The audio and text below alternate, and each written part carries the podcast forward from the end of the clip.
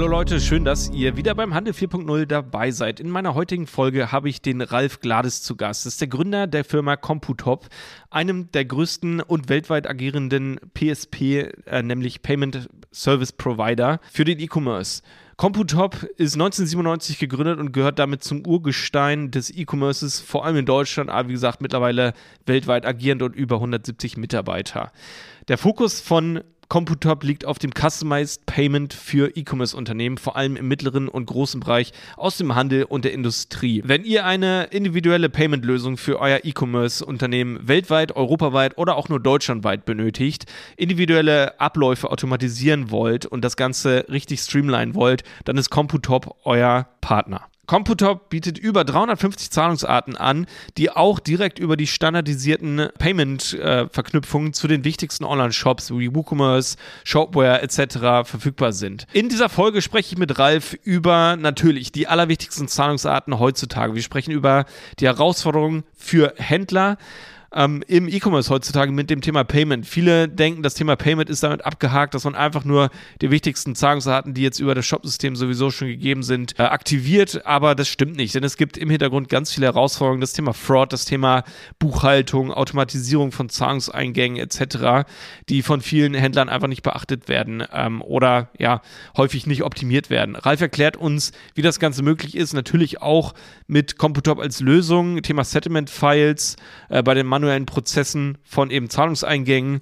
Thema internationale Bestellung. Was ist, wenn ihr plötzlich europaweit expandiert oder weltweit euch aufstellen wollt und trotzdem noch optimales Payment für den einzelnen Markt anbieten wollt? Darüber sprechen wir über die ganzen lokalen Möglichkeiten, die man eben in verschiedenen Ländern hat, welche Zahlungsarten man dort anbieten soll. Dafür ist Camputop eurer Partner und diese Folge war extrem spannend, denn äh, Ralf ist, würde ich sagen, bisher auf jeden Fall für mich der Experte Nummer eins, was das Thema Payment angeht im E-Commerce extrem kurzweilige und sehr, sehr spannende Folge. Ganz viel Spaß beim Zuhören.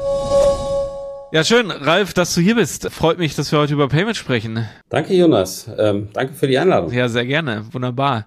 Also total schön. Wie gesagt, ich habe äh, einiges natürlich im Voraus über, über dich und euch gelesen, aber ähm, ist das Beste, wenn du mir nochmal hands-on direkt hier im Gespräch als allererstes was über dich erzählst. Ganz kurz, ähm, natürlich möchte ich wissen, wie, wie seid ihr überhaupt oder bist du überhaupt äh, zum Payment gekommen? Aber vielleicht ganz kurz nochmal, was ist dein Background?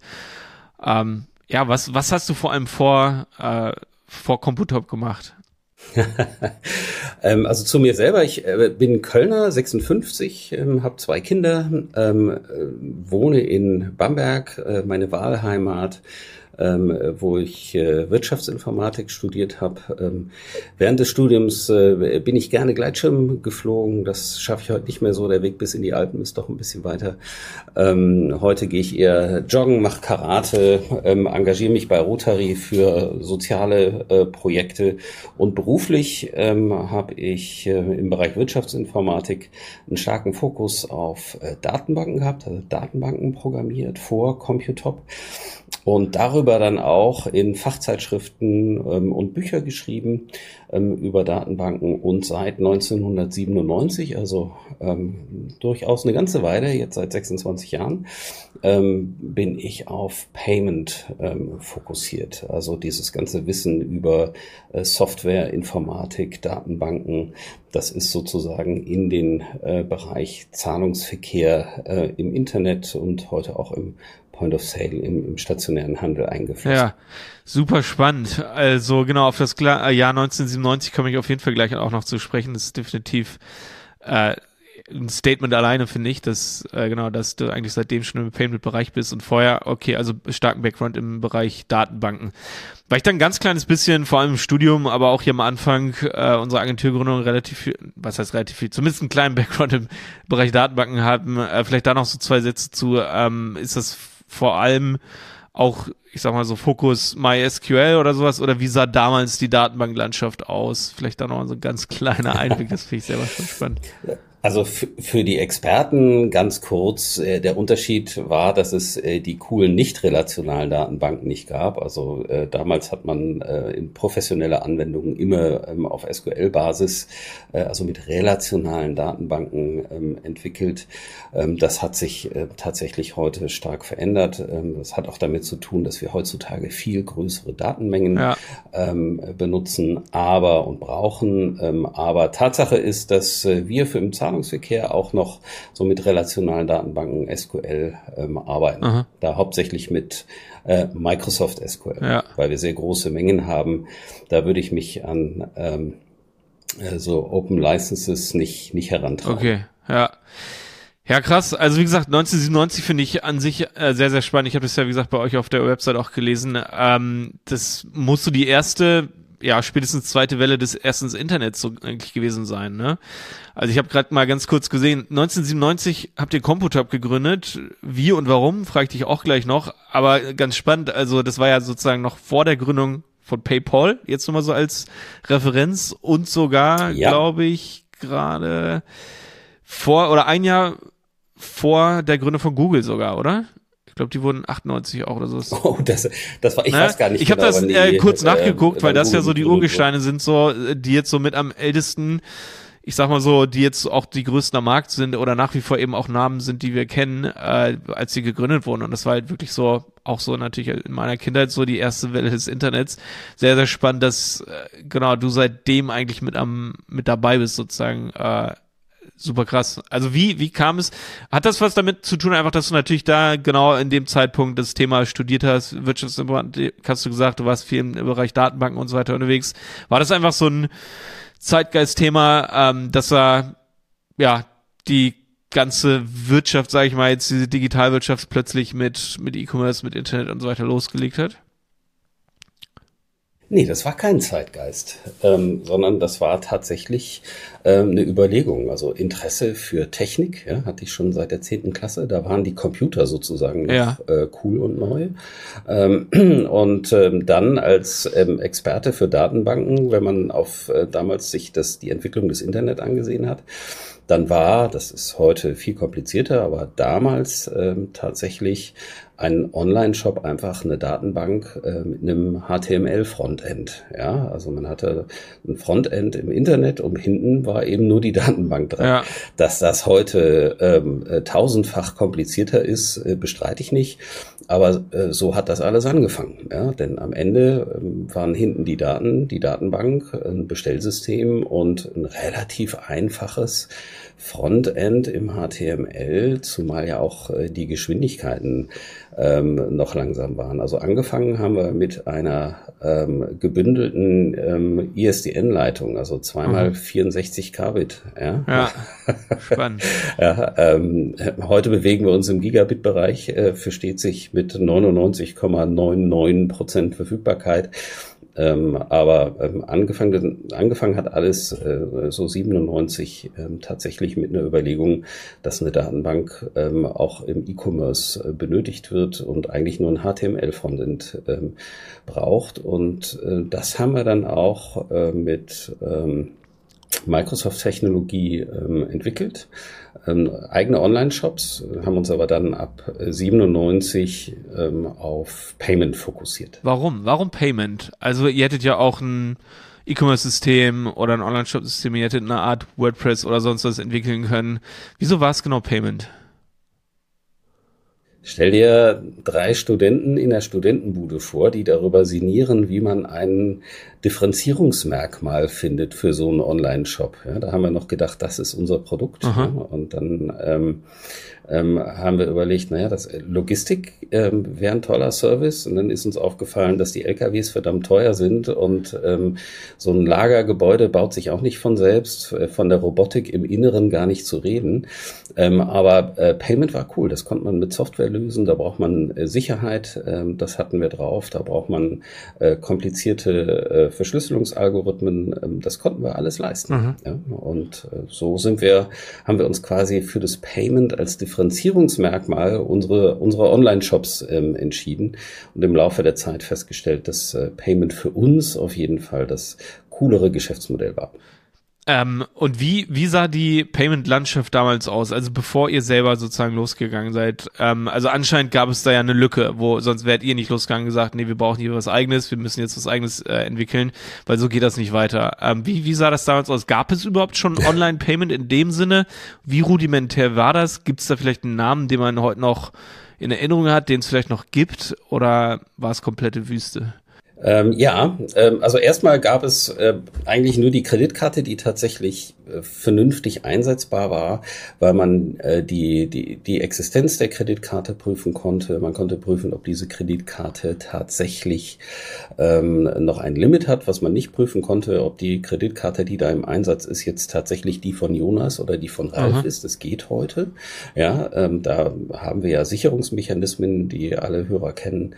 Ähm, und das gab es früher noch nicht. Das heißt, für den Handel war das ganz schön risikoreich, ähm, äh, mit Kreditkarten zu arbeiten. Andere Zahlungsmethoden äh, gab es noch nicht. Aha. PayPal war noch nicht für den Handel erfunden. Die sind erst 2006 nach ähm, äh, Deutschland beziehungsweise Europa ähm, für den Onlinehandel durchgedrungen.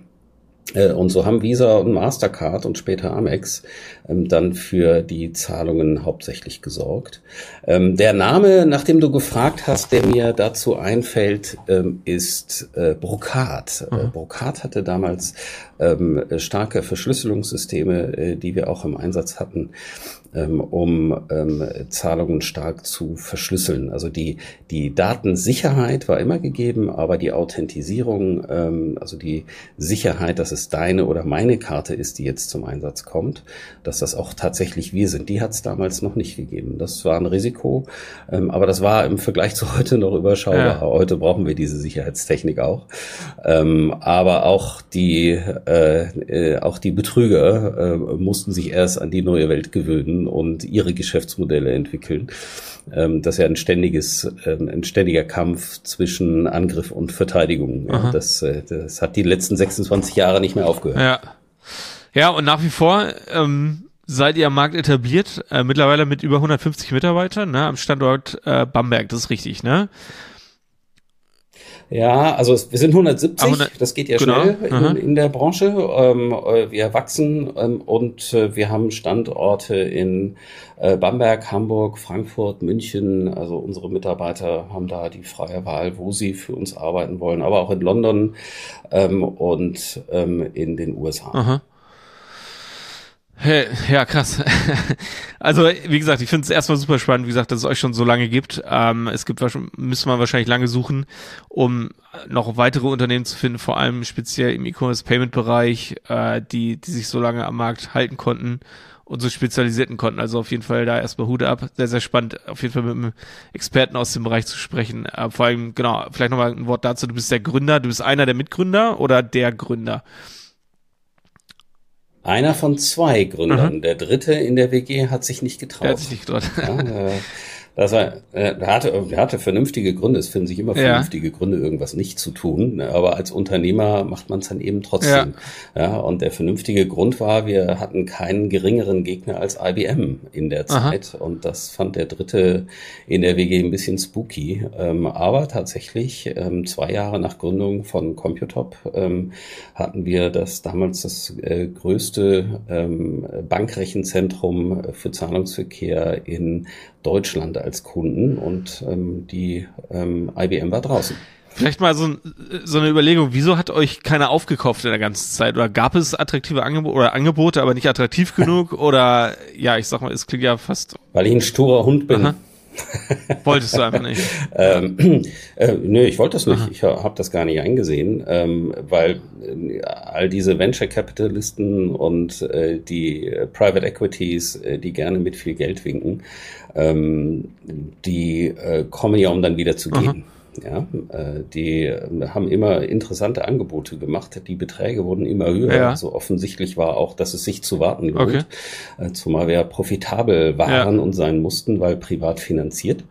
Ähm, wir mussten also jede ähm, Investition sehr, sehr gut überlegen. Das war bestimmt auch nicht von Nachteil. Okay. Ja. Ähm, anstatt mit großen Geldmengen gleich schnell zu handeln und viel Geld auch zu versenken. Das ist ja, ist ja auch ein Risiko, wenn man das, das große Geld annimmt. Ja. ja das haben wir nie gemacht.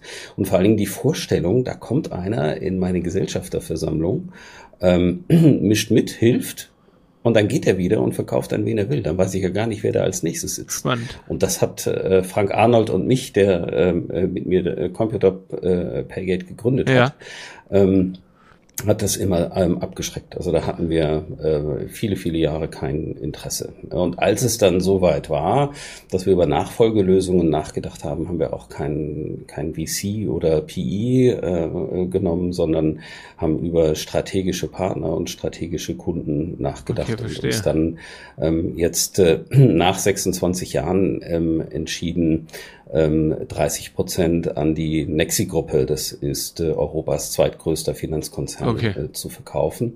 Und ähm, arbeiten, bleiben weiterhin völlig neutral und äh, unabhängig, eigene Marke, eigene Firma. Ähm, aber wir haben eben ähm, da eine starke Zusammenarbeit ähm, jetzt mit Nexi, ähm, die uns noch schneller und stärker macht. Cool. Ja, interessant, spannend. Also auf jeden Fall, ja, interessant zu hören, wirklich, dass, dass euch das Thema unabhängig auf jeden Fall nach wie vor oder insgesamt wichtig war. Finde ich sehr gut. Also es äh, hört man seltener. Wie gesagt, ich finde, es klingt sehr oder was man sehr, sehr häufig äh, hört, vor allem, was wir jetzt auch viele Leute äh, im Podcast hatten über die Jahre, ja, war halt ganz schnell äh, eben ne, das Aufkaufen oder das einfach die Übernahme von, von ja, Venture Capitalist oder sowas und daher klang es irgendwie so logisch, aber interessant, das einfach mal aus seiner Perspektive zu hören, dass äh, genau, dass es einfach für euch nicht so die richtige Entscheidung gewesen wäre. Das nicht zu tun ist natürlich der steinigere Weg, Ja. ist klar, Jonas. Ja, ne? ja. Ne? Das irgendwie alles selber zu finanzieren, mit Banken zu reden, äh, Kredite aufzunehmen, selber persönlich ins Risiko zu gehen, äh, vielleicht am Anfang eher das kleinere Gehalt zu Mhm. haben im Vergleich zu den äh, Kollegen, die mit uns studiert haben. Ähm, das gehört auch dazu. Mhm. Ja? Äh, das muss man machen. Dafür ist hinterher ähm, das, das Ergebnis ähm, umso stärker. Und wenn ich da ähm, unbescheiden darauf hinweisen kann, in der Zeit haben wir ohne Venture Capital und Private Equity 38 Prozent Marktanteil in Deutschland Mhm. gewonnen. Krass. Nicht schlecht. Ja, dann lass uns mal ein bisschen tiefer reingehen in, in wirklich das Thema Payment im E-Commerce im deutschen Markt. Ähm, vielleicht sagst du das nochmal, nur dass das wirklich auch allen Hörern direkt klar ist, ähm, wo, äh, was ist eurer, euer Dienst selber so genau? Ja, also es gibt ja die ganzen Zahlungsarten, über die wir auch gleich noch sprechen werden. Und ihr seid da nicht eine Alternative irgendwie dazu, ihr seid selber eine Zahlungsart in irgendeiner Form, sondern ihr seid ein sogenannter Payment Service ähm, Provider. Ja, nennt man das so? Korrekt? Und sag mir noch mal Payment ganz, Service Provider oder PSP. ja, okay, PSP. Sa erklär noch mal ganz kurz, was ein Payment Service Provider ist.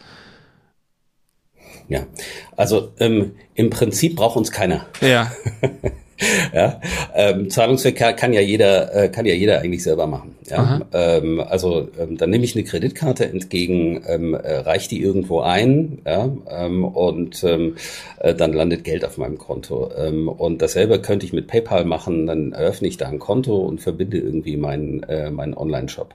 Ja, Ja. Ähm, aber ähm, Tatsache ist, dass der, der Handel will ja handeln. Der will sich nicht mit der Technologie des Zahlungsverkehrs in verschiedenen Ländern auf verschiedenen Verkaufskanälen und so weiter beschäftigen. Was der Handel aber braucht, ist äh, sehr gute äh, Konversion. Und dafür braucht es ähm, Spezialisten im Zahlungsverkehr, ähm, die genau wissen, wie man dafür sorgt, dass die Kunden beim Zahlen nicht abspringen. Ja? Spezialisten, die wissen, was muss ich in Deutschland ähm, an Zahlungsmethoden anbieten im Vergleich zu USA, China, England, Belgien, ähm, äh, Schweiz, Frankreich etc. Ähm, und wenn man sich das genau anguckt, was ein Händler alleine in Deutschland tun muss, ähm, um äh, wirklich gute Konversionen an der Online-Kasse ähm, zu erzielen, dann ist das tatsächlich sehr kompliziert. Ähm, und dafür ist Computop der Spezialist. Wir machen technischen Zahlungsverkehr, das heißt, wir stellen die technische Verbindung mit den Bankensystemen in, überall in Europa her, in den USA, in Südamerika, in Asien. Wir sind überall. Ähm, wir haben sehr viele, sehr große internationale Kunden auch, kleine, mittlere, große. Und für die Großen müssen wir ähm, überall die lokalen Zahlungsarten zur Verfügung stellen. Die, die Zahlung, die, die, die Zahlungsgewohnheiten in verschiedenen Ländern sind sehr unterschiedlich. Das hat auch damit zu tun, dass es unterschiedliche Bankensysteme ähm, gibt. Also in jedem Land sind auch die Banken unterschiedlich.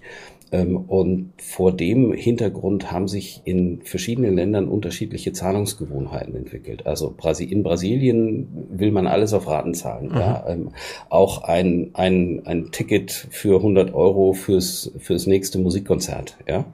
Ähm, und in in den Niederlanden zum Beispiel, das wissen viele Online-Händler, da äh, darf man um Gottes Willen nicht in den Markt eintreten, äh, ohne die Online-Überweisung ideal zu haben. Sonst gibt's ähm, sehr negative Kommentare von den potenziellen neuen Kunden, die man eigentlich glücklich machen will. Ja? Und in, in, der Schweiz Postfinance und in Belgien Bankkontakt. Ähm, ja, und äh, dass diese Landschaft ist so komplex, ähm, dass es eigentlich für keinen Händler, egal wie groß, wirtschaftlich ist, ähm, das alleine zu regeln. Ähm, wir haben 350 Zahlarten, um das mal ähm, äh, deutlich zu machen, 350 Zahlarten, die auch fast alle im Einsatz sind, ja, die wir, für die wir natürlich auch 350 Schnittstellen zu unterschiedlichen Systemen pflegen müssen. Da ändert sich jede Woche was. Ja, und für einen einzelnen Händler lohnt sich das nicht, das zu machen. Das heißt, bei uns ist es so, ein, der Händler verbindet sich mit dem Computer Paygate ähm, und äh, kann dann 350 Zahlarten verwenden, in jedem Land genau das, ähm, was er haben will. Ja, ähm, das, das ist unsere Aufgabe ähm, weltweit auf allen Kanälen, Point of Sale, E-Commerce, mobil, auf Handys, Smart, äh, Smartphones und, und äh, Tablets, ja, ähm, die, die Zahlungen so abzuwickeln, dass es für den Kunden möglichst barrierefrei ist. Super interessant. Also wie gesagt, wir, wir arbeiten ja schon auch lange mit oder im E-Commerce sage ich mal jetzt so ganz allgemein und auch im Podcast hier haben wir natürlich äh, wahnsinnig viele E-Commerce-Unternehmen, aber auch Händler, ähm, schon im Gespräch gehabt und was ich so aus meiner eigenen Erfahrung so sagen kann, ist vor allem für kleinere Händler, viele kleine Händler denken ja, das Thema Payment ist damit abgeschlossen, dass ich irgendwo in WooCommerce oder Shopify irgendwo ein Häkchen setze, ja, PayPal, ja, Kreditkarte möchte ich alles haben, fertig und, und das war's, ja. Und das ist halt wirklich so interessant, dass du als erstes gesagt hast, ja, eigentlich braucht man euch nicht, so, ne? Ähm, aber also sprechen wir natürlich gleich erstmal noch über diese ganzen Herausforderungen, die vielleicht vielen auch gar nicht so richtig bewusst sind, Optimierungspotenzial, die vielleicht gar nicht äh, verwendet werden oder ne, in dem Sinne. Ähm, also kann es denn, also, oder vielmehr, das, das Beispiel ist ja, wie gesagt, du hast einen Shopify-Shop, klickst einen Haken, ja, Kreditkarte, ja, Klarna, ja, PayPal, funktioniert doch. In dem Sinne, ja, und bei vielen anderen Systemen geht es auch. Ähm, ja. Ich meine, du hast jetzt gesagt, ja, natürlich, also, wie gesagt, andere Länder, andere Zahlungsarten und so weiter, da hört es dann ja schon bei vielen Systemen auf, ja, dass man da gar nicht so fein äh, irgendwie wählen kann. Ähm, aber wo sind denn dann noch die größeren Herausforderungen oder vor allem ähm, ist das eine Illusion, dass man sagt, Thema Payment ist abgeschlossen, wenn ich sage, ja, hier habe ich Pay PayPal, Kreditkarte, ähm, vielleicht noch, ja, wie gesagt, SEPA. Wo, wo ist da die Illusion äh, als kleiner Händler, vielleicht auch als mittelgrößerer Händler und wo ist dann wirklich dieser Hidden Value, sage ich mal, den man da völlig übersieht? Ja, ja, Payment steht natürlich nie am Anfang einer Überlegung, ähm, wenn ich ähm, im, im Handel ähm, etwas verkaufen will oder in ein neues Land vordringe. Ähm, damit müssen wir umgehen. Ähm, äh, das ist einfach so. Tatsache ist aber ähm, die, die, die Frage, die du äh, die du stellst, wo ist der Hidden Value, der, der ist an zwei Stellen. Der ist einmal ähm, am Frontend. Damit der Kunde mir nicht abspringt, brauche ich wirklich die lokalen Zahlarten. Ähm, und ähm, der, der ist einmal im Hintergrund, ähm, nämlich äh, bei der Expertise des Zahlungsdienstleisters. Ja, wenn ich also einen ähm, ein, eine deutsche Kreditkartengesellschaft habe und dann versuche ähm, im ähm, Ausland äh, oder gar äh, in den USA Kreditkartenzahlungen zu machen. Jonas, das geht. Ja. Mhm. Ähm, aber es geht schlecht, ja, weil die deutsche Kreditkartengesellschaft natürlich äh, keine Idee hat, ähm, wie riskant das Geschäft in den USA ist und dann lehnen die das, lehnen die im Zweifelsfall viel zu viele Zahlungen ab. Mhm. Ja, das heißt, wenn ich nicht den richtigen Dienstleister habe äh, für die Märkte, in denen ich unterwegs bin, ähm, dann habe ich einfach eine schlechte Konversion. Also es, ich, ich kann in, in das Shop-System gehen und einfach bestimmte Zahlarten ankreuzen und du hast völlig recht, das funktioniert, nur es funktioniert schlecht. Mhm. Und das Schlimme ist, äh, oft merkt man es gar nicht. Ja, es geht schon mal damit los, dass man als kleiner Händler dann eine schlechte Verhandlungsposition hat. Also ich habe dann irgend, irgendwelche Zahlarten, die hat aber das Shop-System für mich ausgesucht. Das passt vielleicht gar nicht zu meiner Zielgruppe. Das passt vielleicht gar nicht, was da kommt. Ja, mhm. ähm, das passt vielleicht gar nicht ähm, zu den Ländern, in denen ich verkaufe. Da fehlen wesentliche Zahlarten. Ja, ähm, und ähm, warum sucht das Shopsystem den Zahlungsdienstleister für mich aus? Weil sie eine Provision kriegen nicht weil sie die Besten sind. Mhm. Ja? Ähm, den Deal kriegt im Zweifelsfall, wenn es da nur eine, ähm, einen Zahlungsdienstleister gibt oder eine Kreditkartengesellschaft, kriegt den Deal der, der am meisten Provision zahlt. Ähm, das kann ja nicht im Interesse der Händler sein. Ja? Ähm, deshalb haben gute ähm, Shopsysteme äh, auch immer äh, eine Auswahl von, von verschiedenen ähm, Zahlungsdienstleistern. Also dann kann man sich für Kreditkarten in Europa, kann man zum Beispiel ähm, die die, äh, Nexi wählen ähm, oder ähm, einen anderen ähm, Acquirer, Kreditkarten-Acquirer für ähm, andere Länder, ähm, andere Zielgruppen, ähm, vielleicht ähm, noch einen anderen ähm, Acquirer, zum Beispiel JP Morgan Chase oder Elavon äh, in England oder in den USA. Ähm, und diese Freiheit ähm, hat man oft nicht, wenn man einfach nur das Kreuzchen äh, bei dem Shop-Hersteller macht. Ähm, das führt aber dann auch dazu, ähm, dass ähm, man eben äh, viel mehr ähm, Ablehnungen hat, ja, ähm, wenn man diese Auswahl nicht selber fällt und gar nicht merkt, dass das Geschäft schlechter läuft, als es laufen könnte. Okay. Ja. Okay, krass. Also Denn es kann ein Shop-Hersteller ist kein kein Payment-Experte. Ist ganz einfach. Ja, verstehe. Okay.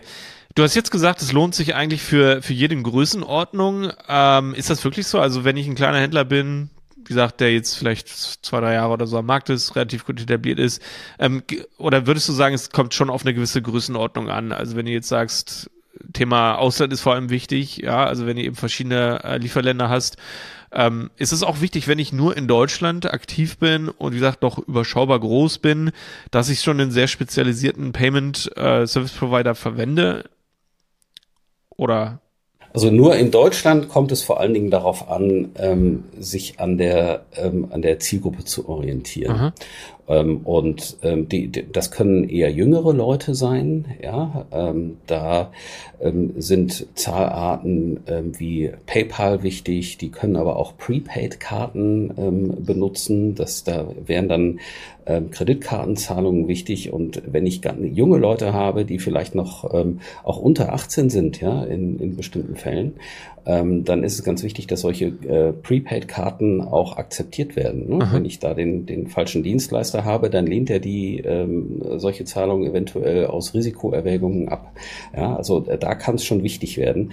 Aber nochmal zu den, zu den Zielgruppen, da gibt es unterschiedliche Mentalitäten beim Bezahlen.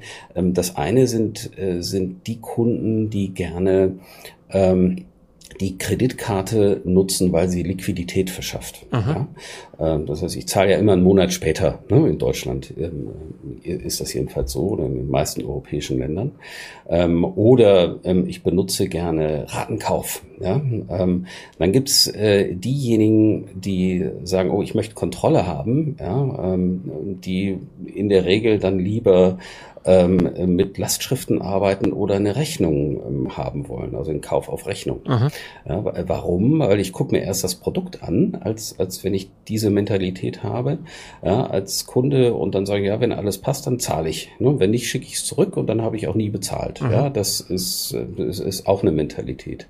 Ja, ähm, das sind so sehr, und dann gibt's den, den Komforttyp, ja, der möchte keine 16-stelligen Kreditkartennummern eingeben, sondern lieber äh, mit äh, PayPal oder ähm, Giropay oder Ideal, je nachdem in welchem Land, ähm, äh, per Online-Überweisung bezahlen. Das ist, ne, dann habe ich da auch eine äh, ne, ne, ne sichere Bezahllösung Ähm, aber das ist komfortabler jetzt als ähm, eine Kreditkartennummer oder eine IBAN ähm, einzutippen. Ja, also diese äh, unterschiedlichen Typen gibt's und die muss man auch alle, wenn ich eine gute Konversion haben will als Händler, dann muss ich die auch alle anbieten. Also dann brauche ich die Kreditkarte, dann ähm, brauche ich ähm, den Ratenkauf, den Rechnungskauf, äh, dann brauche ich das Wallet von PayPal, die lokale Online-Überweisung wie ähm, GiroPay und Ideal.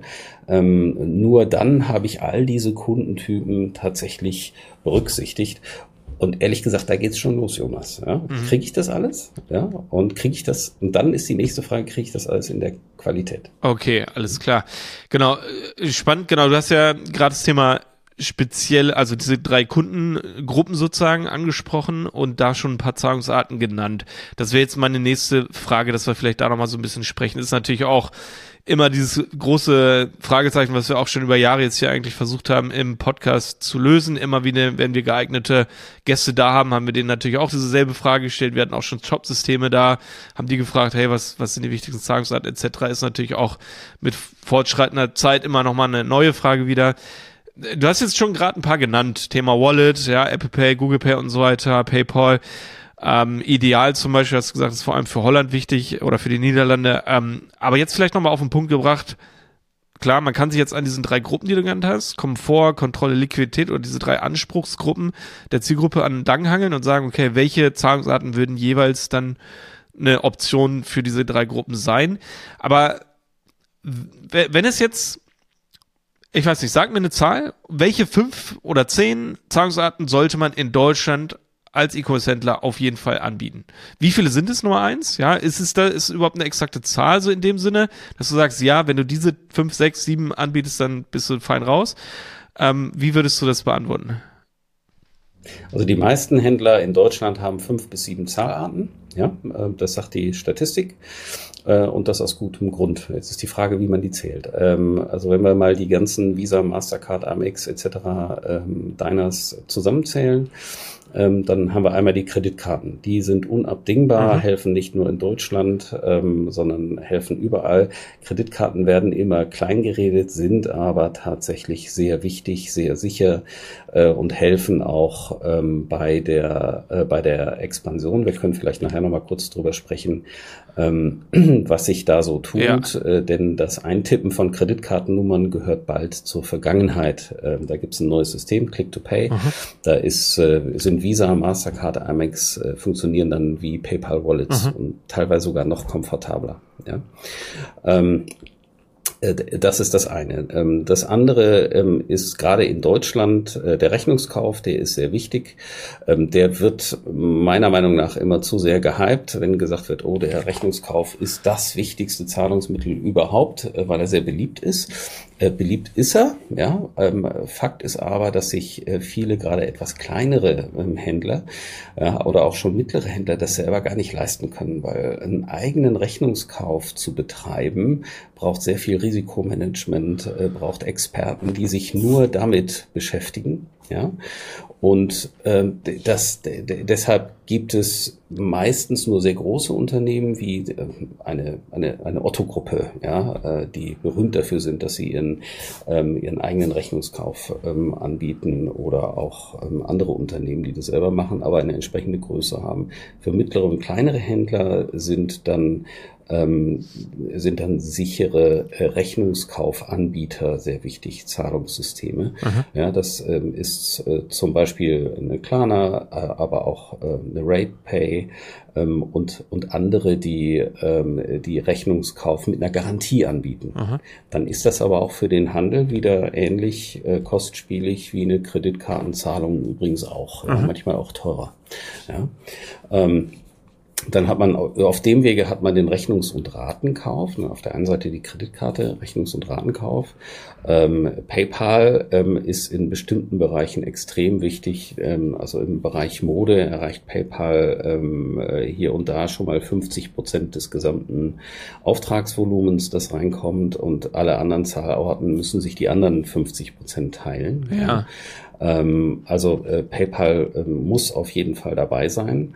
Ähm, und dann gibt's den Sicherheitstypen, der nicht unbedingt mit PayPal arbeiten möchte, der findet, er möchte das alles nur mit seiner Bank machen, dem würde ich, da würde ich in Deutschland noch empfehlen, ähm, äh, auf jeden Fall GiroPay ähm, mit anzubieten. GiroPay ist quasi ja, die ja SEPA-Lastschrift oder was ist das? Nein, nee. äh, Giropay ist eine Online-Überweisung. Also Ach, okay. so wie ich in meinem Bankportal eine Online-Überweisung mache, äh, kann ich auch in einem Online-Shop ähm, so eine Online-Überweisung direkt mit meiner Bank veranlassen. Also ist das so ähnlich wie damals dieses ähm, Thema sofort? Das ist wie Sofortüberweisung. Ja. Genau, das ist ja Sofortüberweisung ist jetzt äh, Teil von Klarna ja. geworden ähm, und ähm, da gibt's eben ähm, noch andere Systeme. Und GiroPay ist eben so ein alternativer Anbieter zu, genau, okay. Hört man öfter? Das sind ist jetzt, die deutschen Banken. Ja, okay, das sind die deutschen Banken. Okay, verstehe. Ja, ja, ja. Okay, und ja, wie sieht das aus? Ich habe gerade noch SEPA-Lastschrift genannt. Wie würdest du das sagen als relevante Zahlungsart oder eher nicht so? Äh, ja, äh, Lastschrift ist auf jeden Fall aus Sicht des Konsumenten eine sehr schöne Zahlart. Ähm, ich gebe einfach meine IBAN ein, ähm, dann wird das von meinem Konto abgebucht. Wenn der Händler das richtig macht, dann bucht er nicht sofort bei Bestellung ab, sondern erst dann, wenn er die Ware losgeschickt hat. Mhm. Ja, oder wenn er noch einen Tag später weiß, jetzt müsste die Ware da sein, damit der Kunde nicht verärgert ist, dass ihm das Geld schon vorher abgezogen wurde. Ähm, äh, aber die Lastschrift ist für den Händler sehr riskant, ähm, weil ich, ich glaube, mindestens sechs bis acht Wochen die Lastschrift einfach zurückgeben kann. Ah. Äh, und auch äh, wenig wenig Sicherheit äh, da ist. Also wenn ich jetzt deine Kontonummer habe, könnte ich ja, könnte ich mir was bestellen und einfach deine IBAN eingeben. Klar, ja, stimmt. Also auf keine Identitätsprüfung äh, oder so, ne? Muss man. Ja. Genau, ja. Ähm, da, da, da ist die da ist die Lastschrift ein bisschen kritisch, deswegen ähm, ist der Rat für kleine und mittlere ähm, Händler eher ähm, sich hier äh, sich hier der der sicheren Lastschriften äh, der Rechnungskaufanbieter zu bedienen. Ja, also die haben auch Lastschriften, wo sie wieder eine Garantie geben, damit wird es natürlich wieder etwas teurer, ja, ja, okay. aber für den für den Händler risikoloser.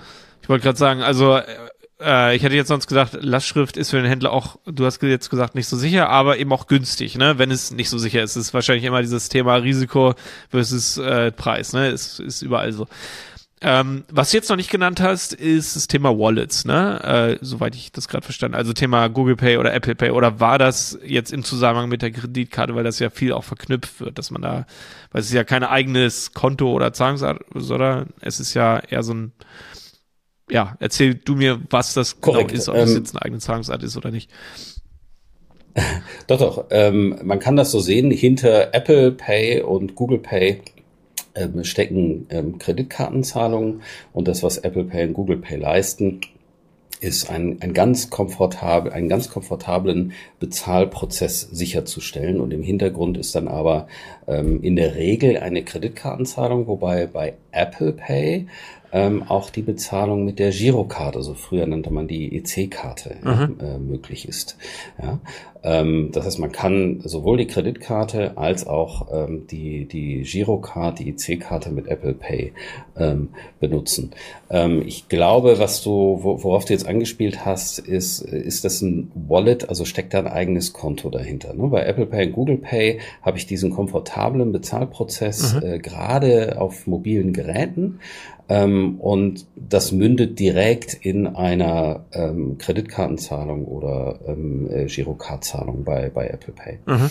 Ähm, äh, das ist das eine. Bei PayPal ist das noch ein bisschen anders. Äh, das ist ein Wallet, an dem auch noch ein Konto hängt. Mhm. Das heißt, da, ähm, da könnte ich auf meinem ähm, PayPal-Konto kann ich Geld einzahlen, wenn ich das will, ähm, direkt vor dort bezahlen oder ich, ich lasse das PayPal-Konto auf dem Stand Null und dann zieht PayPal immer das Geld über die Kreditkarte oder über Lastschrift ähm, und neuerdings auch über Rechnungs- und Ratenkauf ähm, ein, wenn ich mit PayPal bezahle. Also dann ähm, holt sich PayPal das Geld ähm, auf, auf diesem Wege über ähm, eine Kreditkartenzahlung oder über eine Lastschrift äh, von meinem Konto. Aha. Okay.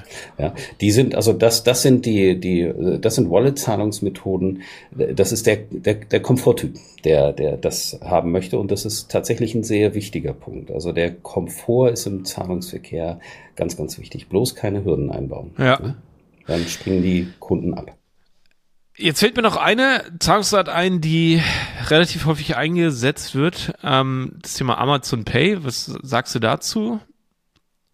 Würdest du das empfehlen in Deutschland? Ähm, äh, hm?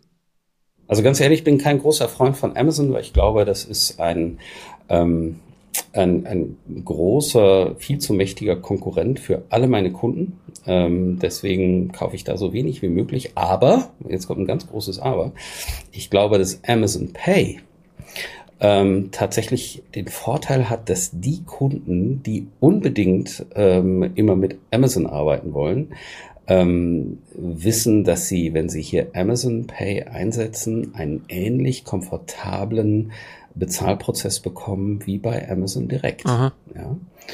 Und das ist, finde ich, für die Händler ein großer Vorteil. Also gerade die Amazon Community abgreifen zu können, weil der Kunde von vornherein weiß, ah, da kann ich am Ende mit Amazon Pay bezahlen, da weiß ich, wie das geht, Aha. das ist immer komfortabel und die machen ja auch einen guten Job bei Amazon, ja, ähm, das muss man ihnen lassen. Ähm, Insofern würde ich ähm, auf jeden Fall ähm, empfehlen, das auch mit einzusetzen, gerade um die, um zu vermeiden, dass Kunden ähm, vielleicht doch zu Amazon abwandern ja, in letzter Minute, ja, weil sie ähm, sich äh, vor dem Checkout-Prozess fürchten. Ja. ja. Und der lässt sich mit Amazon Pay tatsächlich verbessern. Aha. Interessant. Und das, das wär's. Das wären alle Zahlungsarten, oder fällt dir da noch.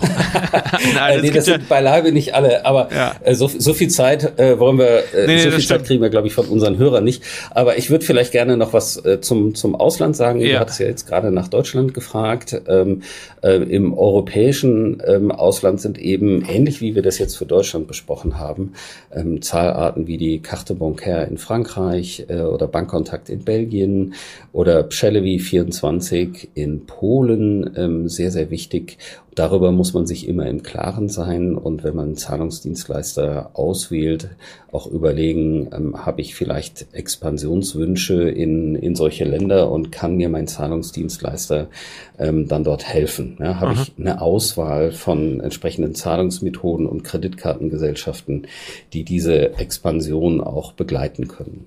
Jetzt äh, wollen wir uns noch mal ein bisschen auf die Herausforderungen konzentrieren. Also für den Händler, das hatten wir gerade schon so ein bisschen gesehen, das Thema Risiko, Abbruch im Checkout und so weiter, aber das ist ja eher so ein bisschen diese Frontend-Seite, die dann auch der User sieht, der der Käufer sieht, ne, richtige Auswahl, Angebot der Zahlungsarten, das ist auch, kann man auch eine Art Herausforderung nennen, aber Jetzt gibt's ja im Hintergrund letztendlich, was das Thema buchhalterische Thema angeht, Steuern und so weiter, auch noch Herausforderungen. Ähm, ja, was sind da so die wichtigsten Themen, auf die man achten muss? Vor allem natürlich, wenn man da ein bisschen größer ist, wächst und so weiter, wenn das Ganze manuell überhaupt nicht mehr zu handeln ist, sondern wenn du halt Tausende, Zehntausende Zahlungseingänge irgendwie hast.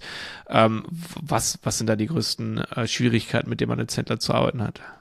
Also wir sind immer wieder erstaunt, wie viele Buchhaltungen noch manuell oder teilmanuell funktionieren. Ja, ähm, wenn ich jetzt, ähm, äh, wenn ich jetzt 100 äh, Zahlungen im Monat habe, dann äh, kann ich den Aufwand äh, dafür sicherlich äh, manuell noch irgendwie rechtfertigen. Ähm, aber wenn es 1000 oder 10.000 ähm, oder mehr Buchungen werden, dann ist natürlich ganz wichtig, ähm, dass der Prozess automatisiert ist. Und das geht damit los, ähm, dass die Zahlung, du hast das vorhin, glaube ich, schon mal angedeutet, natürlich nicht beendet ist, ähm, wenn die äh, Bestellung verschickt werden kann, ja, wenn die Buchung angestoßen ist, sondern das Geld kommt auf dem Konto an. Es kommt aber jetzt bei Kreditkartenzahlungen zum Beispiel gebündelt auf dem oder auch bei PayPal, das kommt Aha. gebündelt auf dem Konto an. Und da muss ich ja wissen. Das heißt, man bekommt monatlich, ähm, Ist da jetzt das Geld von Jonas und Ralf ja. drin in dieser Überweisung von gestern? Aha. Ja, oder ähm, kommt das Geld von Ralf und Jonas erst morgen an? Ja, das heißt, da gibt es sogenannte ähm, Settlement Files oder Reconciliation Files auch genannt, ähm, die man automatisiert äh, vom Payment Service Provider bekommen kann. Also wir machen das fast mit allen unseren Kunden. Ähm, und ähm, äh, sorgen dann dafür, dass die Buchhaltung äh, Dateien hat und genau weiß, wer bei wer in, in welcher Überweisung berücksichtigt wurde. Also mein Geld von PayPal ist vielleicht ähm, gestern schon überwiesen worden und deine Bestellung ist mit der Überweisung von heute per Kreditkarte eingetroffen. Und diese Information in Form von ähm, Dateien, ja, in Form Aha. von automatischer Information, die man einfach ähm, den Kollegen von der Buchhaltung geben kann, damit sie das einfach massenweise importieren, führt dazu, dass man viel weniger Aufwand, äh, Aufwand hat. Also gerade jetzt im aufkommenden Weihnachtsgeschäft ähm, würde ich empfehlen, die Prozesse dahingehend äh, nochmal zu kontrollieren, äh, weil da nehmen die Bestellungen ja immer ähm, heftig zu. Und ähm, wenn das Volumen äh, so, wie man sich das wünscht, zunimmt, ist es natürlich gut, wenn man nicht in gleichem Maße Aufwand in der Buchhaltung produziert, ja. sondern durch Automatisierung dafür sorgt, dass sie sich um wichtigere Dinge kümmern können als äh, das Abhaken von Listen, ja, Geld eingetroffen, ja, sondern äh, dass das alles automatisch funktioniert. Da haben wir Schnittstellen in SAP, in verschiedene Systeme, okay. haben äh, CSV-Dateien und bündeln das auch von allen Zahlarten. Also ja, ja, ne, von den, ne, wir gucken, ähm, was kommt von PayPal, was kommt von Visa, Mastercard, ja, äh, und geben dann die Informationen ähm, an den Händler, ähm, damit er in der Buchhaltung ähm, die Prozesse automatisieren kann. Genau, also ganz kurz nochmal zusammengefasst, ähm, für alle, die es vielleicht jetzt nicht ganz so mitbekommen haben oder einfach nochmal in eigenen Worten erklärt. Also das heißt, wenn Ne, genau, ein Kunde bezahlt natürlich seine Bestellung, ja, 25 Euro, keine Ahnung, und das trudelt dann halt je Kunde ähm, dann über die Tage oder Wochen irgendwie so ein. Aber von den Zahlungs ja, sagen wir jetzt mal von der Kreditkarte wird das gebündelt, hast du gesagt, und auch von PayPal. Und das kann man ja, glaube ich, irgendwie diesen Intervall selber wählen. Wöchentlich, zweimal wöchentlich oder monatlich oder sowas wird das dann eigentlich überhaupt erst aufs Konto überwiesen. Ne? Also dort im, also so dass am Ende bekommt man 5000 Euro überwiesen, aber es sind irgendwie 40, 50 verschiedene Bestellungen gewesen und das lässt sich ja anhand dieser einen Zahlung überhaupt nicht zuordnen. Und das heißt, die Settlement-File, die stellt ihr bereit und die gibt eben genau Auskunft darüber. Also das heißt, Zahlungen 1 bis 500 wurden jetzt überwiesen am Montag ähm, und dann zugehörige IDs in Form von Bestell-IDs oder sonst was, sodass man das in der Rechnung auch zuordnen kann. Ne? Hm. Genau, okay. Genau. Ja, und das kann dann aber auch automatisch verarbeitet werden von SAP, hast du gerade gesehen, genau. von äh, verschiedenen Buchhaltungssystemen, sodass man, sodass die Buchhaltung damit quasi gar nichts mehr zu tun hat, sondern sieht äh, auf beiden Seiten eine Null, das passt. Ne? Okay, ja. Exakt. Okay, sehr ja, gut. Und ja. dann hat man sich schon sehr viel Arbeit äh, gespart, die, wenn sich der gewünschte Erfolg einstellt, äh, dann nicht alles manuell abarbeiten. Können denn nicht solche Settlement-Files oder solche Informationen nicht auch direkt von PayPal oder ja, einer Kreditkartenfirma in irgendeiner Form bereitgestellt werden? Ja, kriegt man manchmal, nicht immer, mhm. ja, ähm, aber äh, von Kreditkartenunternehmen typischerweise kommen diese Informationen, aber die sind dann im unterschiedlichen Format. Okay. Das heißt, ich kriege dann ähm, von, äh, vom, äh, von der Kreditkartengesellschaft ähm, ein Settlement-File mit ganz unterschiedlichen Informationen. Ich kriege dann von PayPal vielleicht ein anderes File mit ja. ebenfalls ganz unterschiedlichen Informationen äh, und damit kann dann die Buchhaltung relativ wenig anfangen. Das heißt, da sind wir dann wieder bei manuellen Prozessen. Das ist zwar ein bisschen weniger, aber Exakt. immer noch eigentlich, okay, verstehe. Ja. Gut, das heißt, über euch wird das komplett in einem Format übergeben und zugeordnet, sodass man da vom Verständnis her und manuell fast gar nichts mehr machen muss. Nicht nur bei Computop so, können andere auch, macht ja. aber nicht jeder. Also Aha. da genauer hinzugucken, macht Sinn. Okay, spannend. Ja, dann lass uns mal kurz über das Thema Fraud sprechen. Das hattest du ja nochmal speziell so als Punkt mit aufgenommen und ich denke, das ist ja auch so ein Thema, was vielen nicht so richtig bewusst ist, vor allem wenn man noch verhältnismäßig klein ist, vielleicht auch schon etwas größer, häufig hoffentlich noch nicht so viel mit Fraud, also mit Betrug zu tun gehabt. Beim Thema äh, Zahlungsempfang im Online-Shop, ja, ähm, was, wie kann Fraud überhaupt aussehen? Über welche Zahlungsarten ist es möglich? Wie komplex kann das sein? Also kann, wie kann man das erkennen? Also so, wo sind da überhaupt die wirklichen Gefahren? Ohne jetzt jemandem Angst zu machen, aber ich sag mal, dieses Risiko wird ja dann, je größer man wird, auch immer wichtiger. Und was könnt ihr dagegen ähm, tun? Also eine, das ist natürlich noch das Wichtige, ja. Ähm, äh, klar, eine Möglichkeit ist, ähm, Produkte an äh, Packstationen zu schicken, ähm, zum Beispiel. Ja, da muss ich mich nicht so äh, so deutlich identifizieren. Ja, ähm, ich benutze dann deine Kreditkarte, Jonas, zum Beispiel. Ich hoffe, du hast eine, sonst geht mein Plan jetzt nicht auf. Zu viele. ja, ja. Ähm, anstatt meine eigene ähm, und ähm, kaufe dann teure Produkte. Und damit umzugehen, ähm, also da gibt's verschiedene Möglichkeiten. Ähm, ein Weg ist zum Beispiel immer zu gucken, äh, das kann der Händler schon selber machen, wie mh, hm, wie betrugsrelevant ist denn der Warenkorb? Ja, sind da drei Kabel drin, ja, oder ähm, drei Smartphones? Ja, am mhm. besten noch Apple und die passende teure Ausstattung dazu. Ja, da, dann muss man schon sehr viel genauer hingucken. Ähm, das andere ist, sich anzusehen, wie, und zwar automatisiert alles, ja, da braucht man jetzt noch keine Fraud-Experten, sich, äh, sich anzusehen, wie ist denn das Bezahlverhalten? Also ähm, habe ich jetzt schon drei Bestellungen am Tag, ja, ähm, kommen diese, äh, äh, sind das jetzt alles deine Bestellungen? Ähm, ist die Kreditkarte heute schon fünfmal eingesetzt worden oder gestern und vorgestern? Ja, das, das wir nennen das Velocity Checks. Ja, wie oft ist die Kreditkarte eingesetzt worden? Wie viel Umsatz hat sie bei mir gemacht? Und ist das ein normales Verhalten? Ja, äh, oder ist das unnormal? Und das ist jetzt wieder ganz schön viel Aufwand für einen Online-Händler. Ne? Das ist sicher habe diesen Spruch, glaube ich, mal äh, von, von einem leitenden Mitarbeiter von Rewe gehört. Äh, der sagte, Herr Glades, ich will doch nur meine Produkte verkaufen. Ich will keine Kasse betreiben. Mhm. Ich will kein, kein Postterminal aufstellen. Eigentlich ist doch Sache der Banken. Ich will doch nur verkaufen. Ja, ähm, und deshalb braucht man auch da Experten. Das machen wir natürlich auch ähm, als Payment Service Provider, die vor äh, Missbrauch beim Zahlungsverkehr schützen.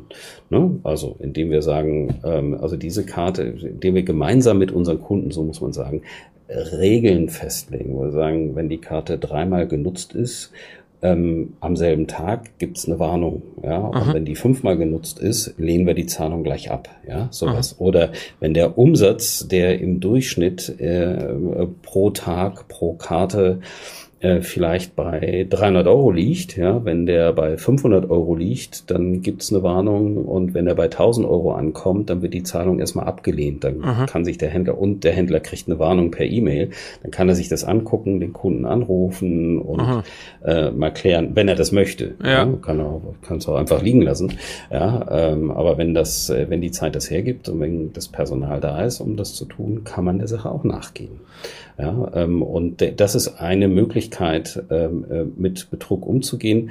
Muss man machen, auch wenn man hin und wieder hört, ich kriege doch von der Kreditkarte und vom PayPal, ich habe doch hier Verkäuferschutz und ja, ich kriege eine Aha. Zahlungsgarantie von Visa Mastercard. Warum soll ich mich denn jetzt darum kümmern? Ähm, das geht nur eine Weile gut. Ja, also die Zahlungsgarantie bei Visa Mastercard gibt es. Ähm, aber wenn zu viel Betrug entsteht, ähm, dann kommt ein freundlicher Anruf und ein freundlicher Brief, ähm, der da mitteilt, dass man jetzt im Monitoring, Fraud Monitoring Programm gelandet ist und wenn man das Problem nicht behebt, kommt die Kündigung. Ja. Ähm, ne, das, das, will, das will keiner haben. Das haben wir bei dem einen oder anderen Kunden schon erlebt. Ähm, und dann wird es plötzlich hektisch. Also man ist besser vorbereitet äh, beim Thema Betrug und hat solche Me Mechanismen wie Velocity Checks, übliches Bezahlverhalten, Regeln, wann man eine Warnung haben will, wann Sachen abgelehnt werden sollen. Ähm, dann kann man in einem solchen Fall, wenn das zunimmt, ähm, einfach die Regeln ein bisschen verschärfen ja, ähm, und dafür sorgen, dass man aus diesem Fraud Monitoring Programm wieder rauskommt und der Vertrag mit dem Zahlungsdienstleister nicht gekündigt wird wird. Aha. Okay. Ja, bequem auf jeden Fall, ne? Wenn man, ja, wenn man das einfach, wenn man da Prozesse hat, wo man weiß, auf, kann, auf die kann man sich verlassen. Ist schon interessant, also ich, vielleicht bin ich da immer so ein bisschen blogäugig, aber ähm, so jetzt aus Laiensicht hat sich doch das Thema Kreditkartenzahlung online auch weiterentwickelt. Es gibt auch dieses Thema Verified bei Visa etc. und so weiter, so dass da eben noch diese Zwei-Faktor-Authentifizierung stattfindet. Wieso ist das nicht sicher genug? Wieso kann man da denn immer noch dann irgendwie, wieso gibt es da immer noch Betrugsmöglichkeiten? Ich meine, du hast jetzt gerade so ein paar Muster genannt, ne, mit besonders hohen Beträgen oder Versand eben an eine andere Lieferstation oder sowas. Ähm, ja, wie, wieso kann das dann immer noch irgendwie stattfinden? Naja, es gibt Sicherheitslücken, die nichts mit dem Zahlungsverkehr zu tun haben, also Ja. zum Beispiel Phishing. Ja? Okay. Früher, das ist seit 20, äh, 2020 ist das, äh, beziehungsweise 2021 ist das äh, verbessert worden, aber früher war es so, dass die Kreditkarte bei Verify by Visa, du hast es erwähnt, ja, äh, oder auch bei Mastercard Secure Code, ähm, einfach nur durch ein Passwort abgesichert war. So, Ja. wenn mir das geklaut wurde, konntest du auch meine Kreditkarte oder ich deine ähm, verwenden und zack, haben wir schon wieder den Betrug. Ja? Ähm, Wahrscheinlichkeit war durch 3D Secure, wird das Verfahren auch genannt, äh, durchaus geringer. Ja, das ist jetzt durch die Zwei-Faktor-Authentisierung nochmal sicherer geworden. Also es reicht nicht mehr, wenn ich dein Passwort klaue. Ja? Muss mir schon noch mehr einfallen lassen. Ja, ähm, aber es gibt immer noch Möglichkeiten, die wieder nichts mit dem Zahlungsverkehr zu Okay, tun haben. verstehe. Ich könnte einfach dein, dein, ähm, dein äh, Konto bei dem Händler übernehmen. Ja, wenn ich Aha. dein Passwort äh, für ein, bei, bei einem Online-Händler klaue, könnte ich mich da mit deinen Daten einwählen und wieder was an die Packstation schicken lassen. Dann soll das bitte automatisch von der Karte oder per Lastschrift abgebucht werden. Aber Ja. natürlich bei dir, versteht sich. Ja. Ne? Das sind so Wege, äh, die es immer noch gibt und äh, deswegen muss man sich auch immer noch vor Betrug schützen. Ähm, Und das gilt insbesondere übrigens für Händler, die ins ähm, Ausland liefern. Also Ja, die sind ja, besonders großen ähm, äh, Betrugsmaschen ausgeliefert, weil man typischerweise immer nur in einem Land der echte Experte ist, ja, im Heimatmarkt. Ja. Wenn ich aber jetzt ähm, nach Frankreich ausweiche, dann kenne ich da das äh, typische Verhalten der weder der Konsumenten ähm, braucht da Beratung noch ähm, der ähm, der Betrüger. Aha. Beides ist wichtig zu kennen. Okay, ja. Ja, und die Sicherheitslücken, die, ne, eine, eine Sicherheitslücke schließt sich und es werden wieder neue gefunden oder tun sich neue auf. Das heißt, das Thema Fraud ist ja ongoing dann eigentlich relevant. Und ja, deswegen ist es ganz gut, wenn man das abgedeckt hat durch Experten. Okay, lass uns aber vielleicht, das finde ich nochmal jetzt extrem spannend, denke ich, über die Zukunft im Payment-Bereich sprechen. Ich denke, da wird sich ja auch immer was tun. Und du willst mir jetzt bitte erzählen, was sich im Thema Payment, E-Commerce, vor allem Deutschland, aber natürlich auch international äh, verändert und was auf uns zukommt. Natürlich auch, also einerseits auf Händler, äh, aus, auf Händler, was müssen die tun? Ja, neue Regularien, worum muss man sich kümmern? Ähm, oder eben nicht so intensiv kümmern, weil man zum Beispiel euch hat. Ähm, aber was, was kommt da gesetzesmäßig sozusagen auf uns zu? Aber natürlich dann auch Technologie, technisch für Händler, aber vielleicht da dann wichtiger ähm, für für die Consumer auch. Ähm, gibt es neue Zahlungsarten? Gibt es noch bequemere Zahlungsarten? Fallen alte eher so ein bisschen weg? Erzähl mir mal ein bisschen was darüber. Ja, sehr gerne. Ähm, ich würde gerne mal et etwas, was völlig unabhängig vom Zahlungsverkehr erwähnen. Und Ja. zwar ähm, äh, müssen die Händler bis, äh, ich glaube, Mitte 25 sich darauf einstellen, dass ähm, die Barrierefreiheit für ihre Online-Shops wichtig wird. Ja? Und zwar per Gesetz auf EU-Ebene schon verabschiedet, ähm, müsste jetzt auch in Deutschland schon in deutsches Recht umgesetzt sein inzwischen. Ähm, und die Frist für alle ist Mitte 25. Klingt weit weg, aber wenn man sich genau anguckt, was das bedeutet, dann ist das eine große Aufgabe. Ja? Also Aha. ganz kleine Händler trifft's nicht. Ähm, ich habe jetzt nicht im Kopf, ab welcher Größe es losgeht, aber für mittlere Händler ist das schon relevant. Äh, und ähm, ehrlich gesagt, es macht auch Sinn, ähm, in die Barrierefreiheit zu investieren, ähm, weil doch so ähm, bis zu zehn Prozent ähm, mit, äh, mit barrierefreie äh, Online-Shops brauchen, weil man schwache Sicht hat, äh, weil man ähm, eine Behinderung in, im Bewegungsablauf hat ähm, oder dergleichen. Das heißt, das ist auch durchaus ein, ein Umsatz, den man gewinnen kann, wenn man Aha. ähm, einen entsprechend designten ähm, Online-Shop hat. Nur als Hinweis, ich muss also irgendwie mit der Tastatur äh, durch so die, die ganzen Seiten durchgehen können. Ich muss mir das in der vernünftigen Reihenfolge alles vorlesen lassen können. Das ist eine große Aufgabe. Das mal vorab, was, Aha. was kommt auf, auf den Onlinehandel zu? Ganz wichtig, äh, Barrierefreiheit, gucken sich das an, ist schon äh, auf EU und, und in Deutsch, Deutschland in, in Gesetz äh, gegossen. Was kommt im Zahlungsverkehr? Ähm, extrem viel immer. Es verändert sich die Technologie. Ja, äh, siehe Apple Pay, äh, Google Pay. Es verändern sich die Regularien. Also die EZB will die Konsumenten, ist ja gut, ja, immer möglichst gut schützen. Ja, ähm, und äh, der Handel hat natürlich auch Bedürfnisse, die wir ähm, im, in unserer Branche im, im Payment berücksichtigen. Ähm, worauf ähm, worauf sollte man sich vorbereiten? Jetzt erstmal fürs Weihnachtsgeschäft ähm, würde ich sagen, was interessant ähm, ist, ist erstmal die Zahlarten nochmal zu überprüfen, wie wir das schon gesagt hatten. Habe ich wirklich für alle Zielgruppen, für alle Typen die passenden Zahlarten? Und wenn nicht, wer immer Ihr Payment Service Provider ist, besorgen Sie sich die Zahlarten für die ähm, drei genannten Typen, ne? der äh, Komforttyp ähm, und so weiter. Ähm, dann ähm, der nächste Schritt wäre die Automatisierung, haben wir besprochen. Zu Ja. gucken, ist wirklich vom Frontend, vom Online-Shop bis zur Buchhaltung wirklich alles äh, in einen guten Prozess äh, gegossen. Ähm, und dann neue Technologie. Ja? Ähm, es kommt von Visa und Mastercard. Da haben wir jetzt äh, mit unserem Kunden Mediamarkt ähm, ein Pilotprojekt ähm, begonnen im äh, August. Äh, kommt eine neue Kreditkartenzahlung. Das heißt äh, Visa ähm, Click to Pay oder Mastercard Click to Pay.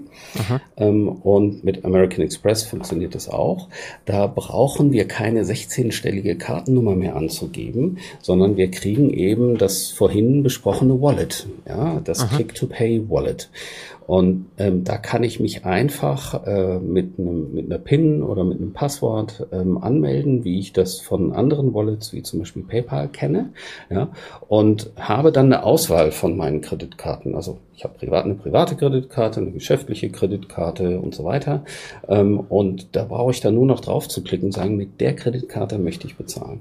Ja, ähm, das ist äh, sehr komfortabel, ja, funktioniert weltweit, ist ein weltweiter Standard ja, von Visa und Mastercard. Und ähm, ich glaube, das im Weihnachtsgeschäft am Start zu haben, kann gerade äh, diejenigen, die auf Liquidität gucken, deshalb gerne ihre Kreditkarte verwenden, äh, nochmal motivieren, ähm, hier mit der Kreditkarte zu zahlen und nicht woanders hinzugehen. Ne? Äh, ja, zum Beispiel dann, wo, weil ich jetzt keine 16-stellige Nummer eingeben will, kaufe ich genau dasselbe woanders. Ja, das, Ja. das will man ja verhindern als Händler. Ja. Vielleicht ganz Ähm, kurz eine also Frage dazu, eine Zwischenfrage dazu. Also äh, Visa Click to Pay oder Mastercard Click to Pay hast du gesagt, heißt es, ne? Mhm. Ähm, kurze Überlegung so, wo wäre da der Bequemlichkeitsvorteil zu Apple Pay oder Google Pay? Jetzt mal ganz kurz meine Überlegung wäre wahrscheinlich, dass man sich kein Apple Wallet einrichten muss, kein Google äh, Wallet einrichten muss, richtig?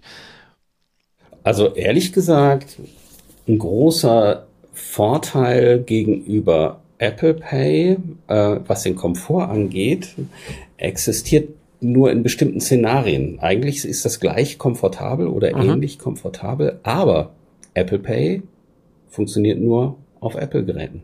Aha. Ja? Ähm, Click to Pay funktioniert auf allen Plattformen. Ähm, am PC, auf Android und so weiter. Visa und Mastercard können sich ja nicht auf eine Plattform da festlegen, wollen das natürlich auch nicht. Ne? Das sind weltweite Marken mit Milliarden Kunden. Ja. ähm, und ähm, der, welche Technologie da im Einsatz ist, äh, muss denen egal sein. Spannend. Ähm, und äh, Apple Pay ist ähm, erfolgreich. Apple Pay ist, sehen wir, ja, das funktioniert gut. Ähm, äh, aber eben nur auf Apple-Geräten. Und wenn ich meinem Kunden auf anderen Geräten denselben Komfort geben möchte, dann ähm, ist Click-to-Pay eine gute Antwort, denn Google Pay ist nicht so häufig im Einsatz. Also die Google-User ähm, beziehungsweise Android-User nutzen Google Pay nicht so häufig ähm, wie die Apple Pay-User. Ja? Und insofern ist es gut, äh, bei der Kreditkarte äh, darauf zu achten, dass man dem Kunden das Kaufen noch leichter macht. Das ist doch überhaupt immer für die Konversion das Wichtigste, ne? den, den Checkout-Prozess zu optimieren. Und dann, wenn der Kunde sich bis zum Bezahlen äh, durchgearbeitet hat, um Gottes Willen jetzt niemanden mehr verlieren, da hat man dann bitte alle Zahlarten für die verschiedenen Typen Ja. und da auch die komfortabelsten äh, Möglichkeiten. Und da für Kreditkarte ist Click-to-Pay ähm, eine. Genauso wie der Einsatz äh, von Tokens. Also wer es jetzt mit Click-to-Pay nicht mehr schafft, weil der eigene Payment Service Provider das vielleicht noch nicht im Angebot hat, ja, ähm, da ist nicht jeder so schnell wie Computop, ähm, dann könnte man immer noch ausweichen auf sogenannte Tokens. Ähm, Äh, das heißt, äh, man äh, speichert bei jedem Kunden ähm, statt der Kreditkartennummer eine Kartenersatznummer, ein sogenanntes Token und ähm, sorgt dann dafür, dass ich, wenn ich nochmal eine Bestellung mache, ich bin ja schon Kunde, ja, wenn ich nochmal eine Bestellung mache, dass ich dann die 16-stellige Nummer nicht eingeben muss, weil der Händler einfach diese Kartenersatznummer verwendet Aha. und ich einfach nur noch bestätigen äh, brauche, ähm, Ralf, möchtest du mit deiner äh, Visa-Karte mit der Endung äh, 466 bezahlen? Ja, und dann sage ich ja und dann schickt der Händler das Token das, äh, an, den, an den Acquirer und äh, sorgt dafür, dass ich dann eine möglichst einfache äh, äh, Kreditkartenerfahrung habe und der Prozess ganz, ganz schnell geht. Ne? Die Bestellung ja. sehr schnell durch. Sehr gut. Ja, alles klar. Ähm, aber das Click-to-Pay kann man wirklich nur mit Kreditkarten dann verwenden, nicht mit Maestro-Karten, EC-Karten, Girokarten. Das ist nochmal ein spezieller anderer Trend, der auf uns zukommt? Im Moment ist es so, dass Click-to-Pay ähm, nur mit Kreditkarten funktioniert, aber weltweit. Ähm, Click-to-Pay ist aber ein offener Standard. Da kann sich jeder anschließen. Und ähm, den deutschen Banken ähm, habe ich schon gesagt, dass ich es toll fände, wenn sie die Girocard mit Click-to-Pay anbieten würden. Gucken wir mal, ähm, ob sich da was tut. Das äh, kann ich noch nicht sagen. Aber Click-to-Pay könnte auch mit anderen Zahlarten benutzt werden. Ja, alles klar. Aber die Girocard, da entwickelt sich was anderes, oder? Also die Girocard wird auch fürs E-Commerce relevant. Da hattest du irgendwas erzählt. Ähm, ja, die äh, Girocard ähm, ist schon im ihrem E-Commerce relevant. Also sie funktioniert ja äh, bei einigen Banken, unter anderem bei den äh, vielen Sparkassen äh, schon im, im Internet, also mit Apple Pay. Ja? Ähm, die Girocard. Ähm, Ach, die Girocard, die lässt sich werden. bei Apple Pay hinterlegen. Okay, okay. Genau. Ja. Und die Girocard kann auch ähm, mit äh, Giropay verwendet werden. Das ist jetzt begrifflich. Also die Girocard, Stimmt. die ich ja. im Portemonnaie habe, die physische, ja, die kann ich auch mit im, im E-Commerce mit Giropay verwenden. Ja, ähm, das, äh, das geht auch. Also ähm, diese Möglichkeiten ähm, gibt es schon. Ah, genau, GiroPay ist dann nochmal eine eigene Zahlungsart, ne, die, die es ja auch auf dem genau. Markt gibt. Ja. Genau. Aber Click-to-Pay wäre nochmal eine weitere Möglichkeit ähm, für die deutsche Kreditwirtschaft, ähm, GiroPay voranzubringen. Äh, ja. Girocard voranzubringen. Okay, gibt es noch spezielle Technologiedinge, die sich verändern? Äh, ja, also gerade für die Händler, die ähm, auch ein, ein äh, stationäres Geschäft haben, also nicht nur ein Online-Shop, ähm, äh, denen würde ich, ähm, denen würde ich zurufen wollen, sich mal das Thema Phone POS anzusehen. Also ähm, statt die Kunden immer zur Kasse zu schicken, ähm, haben sie äh, nämlich seit einiger Zeit die Möglichkeit, ähm, auch ähm, die den Verkäufern ähm, auf Handys Apps äh, zum Bezahlen zu installieren. Das heißt, ähm, der Verkäufer kann einfach ein Telefon zücken und sagen, Herr Gladys, wenn Sie möchten, ähm, dann können Sie hier auch an äh, meinem Telefon äh, bezahlen. Ich lege dann einfach ähm, entweder meine Girocard oder meine Visa Mastercard Amex äh, Karte mhm. auf und kann dann mit NFC direkt am Telefon des Verkäufers zahlen, muss mich also nicht in so eine lange Schlange stellen. Ne, würde ich wieder aufs Weihnachtsgeschäft äh, verweisen wollen. Ähm, das kann eine, eine sehr interessante Lösung sein. Da gibt's jetzt äh, neben Computop auch noch ähm, den einen oder anderen, der das schon anbietet. Ja, ähm, äh, wer also da einen Payment Service Provider hat, der sowas kann, dem würde ich empfehlen, ähm, das, das mal zu testen, um den Kunden wieder ein tolles Einkaufserlebnis zu verschaffen. Also auch im, ähm, im stationären Geschäft. Ne? Das fällt Aha. unter das Stichwort Omnichannel. Egal, wo der Kunde ähm, online oder im stationären Handel ist, er soll ein gutes Erlebnis haben und einfach nur Karte auflegen und bezahlt ist, ähm, ist, ist natürlich ein schönes Erlebnis. Ich gehe raus und an der langen Schla Kassenschlange vorbei. Ja. Also eine Art Self-Checkout, wie man das sozusagen auch schon so ein bisschen von Supermärkten oder sowas kennt oder McDonalds oder sowas. Ne? Da gibt's ja sozusagen das. Ja, ist noch besser. Ist eigentlich besser, besser. als Self-Checkout, weil ich brauche ja gar nicht, ich brauche ja gar nicht äh, zu scannen. Also ich, ich bezahle die Ware oder die Waren äh, direkt beim ähm, direkt beim Verkäufer. Ne? Wenn ich Stimmt. jetzt also äh, im, im Mediamarkt oder im Saturn stehe, ja, und ähm, da jetzt den, äh, ja, ähm, den CD-Player oder ähm, irgendwas anderes, äh, das Smartphone gekauft habe, ja, dann muss ich mich eben nicht in die Kassenschlange ein, einstellen, sondern ähm, äh, bei der, dem Händler, bei dem Verkäufer, mit dem ich gerade gesprochen habe, sozusagen. Okay, mhm. ja. Okay, das heißt also Self-Checkout ist ja, ich muss selber scannen und ja. dann ne, das Postterminal selber bedienen und so. Das Postterminal fällt weg, brauchen wir gar nicht mehr, macht alles das Handy. Ja. Und ist auch sicher. Okay. Also das heißt, aber dann müsste ich trotzdem mit jemandem sprechen im Geschäft, ne, der mir vielleicht das Gerät vorführt oder sowas. Und normalerweise würde er ja sagen, okay, hier mit diesem Beleg können Sie jetzt runter an die Kasse oder wie auch immer, ja, und da bezahlen Sie es dann. Und dann wird der Bezahlvorgang aber direkt bei diesem Verkäufer dann sozusagen durchgeführt. Ne? Okay, mhm. ja. Genau. Ja. Gäbe es nicht direkt, also jetzt nochmal so eine kleine neugierige Frage, eine Möglichkeit, dass ich dann ohne Händler direkt das Produkt sozusagen bezahle, ähm, indem ich einfach nur den Code scanne oder so am Produkt und äh, damit das dann bezahlt habe und das vielleicht dann unten beim Ausgang noch meinen Kassbon scanne oder sowas? Oder wäre das wieder ja. noch ein Stück zu weit gedacht?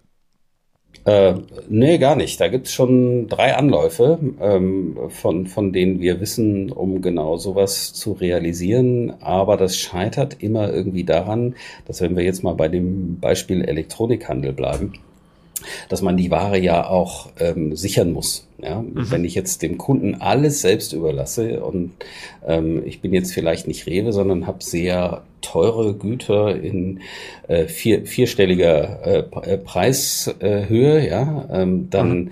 ähm, habe ich ja auch als Händler ein Sicherheitsbedürfnis. Ja, und einfach nur zu sagen, ja, dem, der, der Ralf, der ist schon ehrlich, ähm, ne, der geht jetzt nicht einfach mit dem Produkt raus, äh, das funktioniert ja nicht. Also irgendwie muss ich auch die Sicherung der Ware beseitigen ähm, äh, und ich will auch sicher gehen, dass das mit dem Zahlungsprozess ordentlich funktioniert. Ähm, selbstverständlich könnte man alles am, am, am Handy machen, aber irgendwer muss natürlich dann immer noch kontrollieren. Da gab es so die Konzepte von Fast-Checkout-Kassen, wo da nur kontrolliert ja. wird, ob die Zahlung funktioniert hat. Das hat sich aber alles nicht durchgesetzt. Das äh, kennen wir schon seit zehn Jahren. Ähm, hingegen eine echte Kartenzahlung an einem Handy mit Verkäufer ist ja auch Aha. schnell gemacht. Also wir kennen das Aha. ja von NFC. Ne, ich bin sowieso schon im Gespräch, aber wenn ich es ohne Verkäufer mache, muss immer noch mal jemand kontrollieren, dass die, die, das stimmt, ja. dass das alles Ordn seine Ordnung hat. Ja, das ist das richtige Produkt, mit dem der Ralf da rausgeht. Ja, ja. aber das ist ein anderes. Kurz, ja. ja. Die, die Lösung, die du jetzt genannt hast, du hattest die Phone äh, POS oder Phone Post genannt, ne? Mhm. Die Lösung, die kennt man, glaube ich, wenn ich gerade so in der, äh, in der Erinnerung schaue, ähm, von, von Apple Stores, richtig? Also die haben das doch häufig schon so, dass viele Mitarbeiter so ein eigentlich nur ein iPhone mit so einem kleinen Gerät noch hinten dran oder sowas oder ein erweitertes iPhone dabei haben und sagen, ja, hier einfach direkt bezahlen, auch Karte reinstecken oder sowas. Und dann holen die vielleicht noch so einen Kastenbon von unterm Tisch, haben da irgendwo so einen kleinen Drucker versteckt. Ähm, das ist schon sehr, sehr ähnlich wie das, was du gerade beschrieben hast, nur dass die Lösung dann sozusagen für euch jetzt für sämtliche Händler äh, in Frage käme, ne? Genau, das, was Apple da schon seit Jahren macht, ähm, das ist gut, aber das ist eine nennen wir es mal Pilotlösung oder man okay. könnte auch sagen Krückenlösung, ja. Ähm, denn das ist nicht einfach ein, eine App auf dem Handy äh, und ich kann da nicht einfach meine, meine Karte mit NFC auflegen und sagen, ich habe jetzt bezahlt, ja. ähm, sondern äh, man hat eben zusätzliches, äh, zusätzliches Gerät, ja. Man, okay äh, muss, muss die Karte trotzdem noch scannen und es ist keine, äh, wie, wie das in unserer Branche heißt, äh, echte Card-Present-Zahlung. Ja, das, okay. das ist nochmal ein Unterschied. Ja, ah, das ist wichtig. Das, was ich okay. in den Apple-Läden ähm, erlebt habe, ähm, ist das nicht. Ja. Und ähm, die, wenn wir jetzt die, die Apps äh, bekommen äh, für im Handel, dann ist das so, dass das ein weltweiter Standard ist. Das ist hochsicher wie alle Zahlungen, die ähm, in, in der Branche entwickelt werden. Ähm, und da kann man dann äh, auch mit Debitkarten, mit äh, Kreditkarten bezahlen. Ähm, die Lösung von Apple war halt für oder ist für Apple äh, zugeschnitten. Ne? Das können andere Aha. nicht nutzen, so einfach. Okay, verstanden. Nee, okay, das ist klar. Also, okay, das ist interessant. Ich glaube, das hatte ich gerade noch nicht ganz verstanden. Das ist wirklich nur das iPhone oder nur das Smartphone in dem Fall sozusagen nötig ist und eine App und dann kann eigentlich die Zahlung direkt durchgeführt werden durch den Verkäufer. Okay, ja gut, das ist nochmal auf jeden Fall eine deutlich einfache Lösung. Alles klar. Ja, Ralf, total spannend, alles klar. Ähm, Gibt es noch weitere Inhalte, die du, äh, die du mitteilen möchtest? Irgendwelche spannenden anderen Themen, die wir noch nicht angesprochen haben? Ich glaube, da würde Unendlich. mir jetzt noch viel, noch viel einfallen, aber ich glaube, ja. ich würde die Gelegenheit eher äh, nutzen, äh, den Händlern, die uns zuhören, hier ein äh, gutes, äh, guten Herbst, ein gutes Weihnachtsgeschäft äh, zu wünschen, ähm, viel Erfolg ähm, und ähm, als ähm, Experte in dem Bereich gucken Sie sich nochmal Ihre Bezahlprozesse an. Haben Sie wirklich alle Zahlungsmethoden, die Ihre Kunden sich so wünschen? Stimmen die Prozesse? Gucken Sie sich das an ähm, und ähm, optimieren Sie da vielleicht. Nutzen Sie die Gelegenheit. Ja? Äh, gucken Sie sich Click-to-Pay an ja, und dann viel Erfolg. Sehr schön. Und wenn jemand, der jetzt zugehört hat, gemerkt hat, so, oh, bei uns gibt's noch Optimierungsbedarf, der kann sich bei euch melden. Einfach äh, direkt über die Website kontaktieren. Link ist natürlich auch in der Podcast-Beschreibung mit dabei, aber findet man sonst natürlich auch einfach unter Computer im Internet.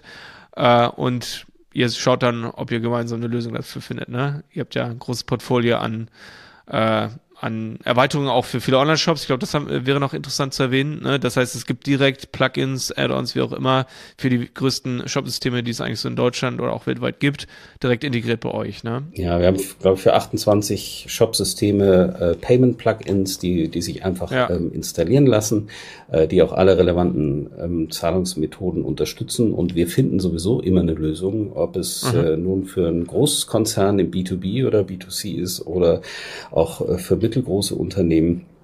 Denn unser, wir, wir sind Mittelständler, unser äh, Motto ist Customized Payment. Wir können das, wir haben ja unsere eigene Software, ähm, wir können das Payment immer anpassen. Ähm, ja. Deswegen arbeiten wir auch für viele Großkunden. Ähm, Lösungen finden wir immer, Jonas. Alles klar, Ralf, hört sich fantastisch an. Wunder, wunderbar. Also dann äh, freut es mich wirklich, dass du hier warst. Ich fand, es war ein super spannendes relativ tiefes Gespräch in viele der wichtigsten Payment-Themen. Ähm, vor allem haben wir jetzt erfahren nochmal von einem Experten, was wirklich die wichtigsten Zahlungsarten im deutschen Markt auch im Jahr 2023 sind und was noch auf uns zukommt. Äh, sehr, sehr schön, dass du da warst. Hat mich gefreut. Danke für die Einladung nochmal, Jonas. Alles klar. Ralf, dann bis bald. Wir hören uns. Mach's gut. Ciao. Der Handel 4.0 Podcast ist eine Produktion von Die Berater Online Marketing. Mehr Infos zum Podcast und unserer Agentur findest du auf www.dieberater.de. Bis zum nächsten Mal.